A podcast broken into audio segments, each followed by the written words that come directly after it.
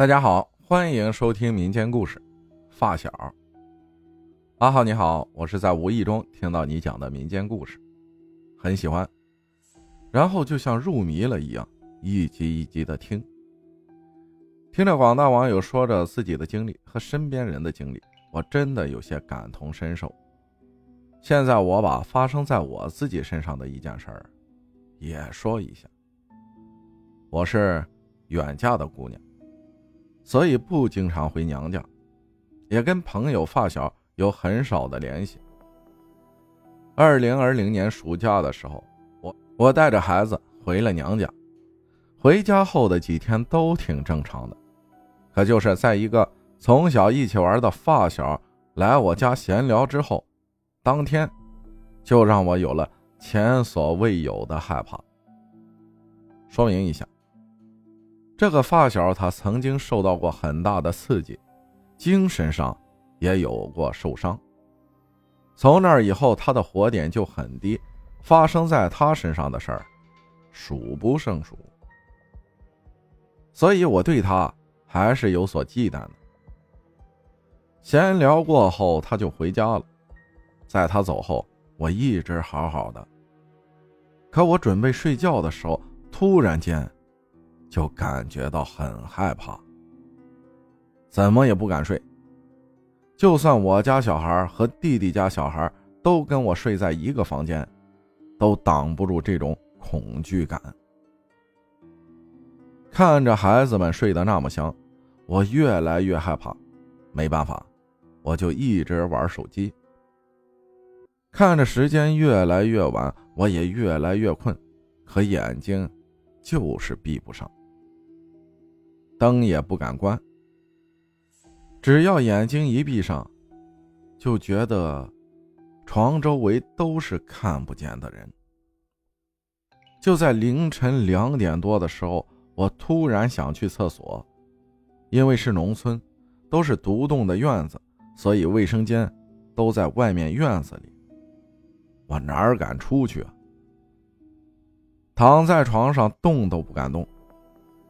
就不敢喊孩子起来，更不敢开房间门去喊隔壁的爸爸妈妈，只能憋着，想着等天亮就好了。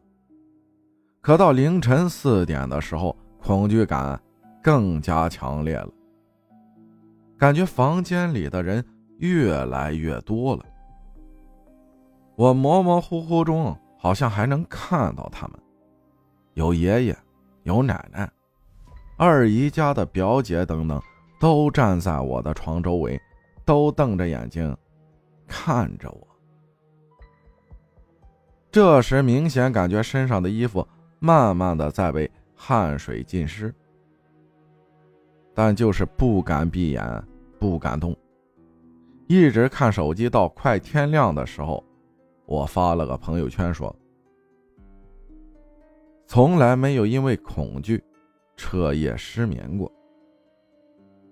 后面过了一会儿，好像听到我妈起床了，我好像也不那么害怕了，我就赶紧起来跑厕所，硬生生憋了一夜，真的很难受。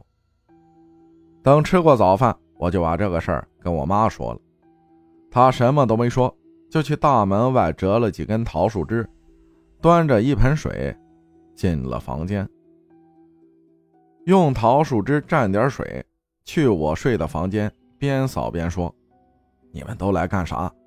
孩子难得回来一次，你们也来吓他，不让他好好的，你们都赶快走，不然我就骂你们。”扫了扫房间，扫了扫客厅，就这样边扫边说着。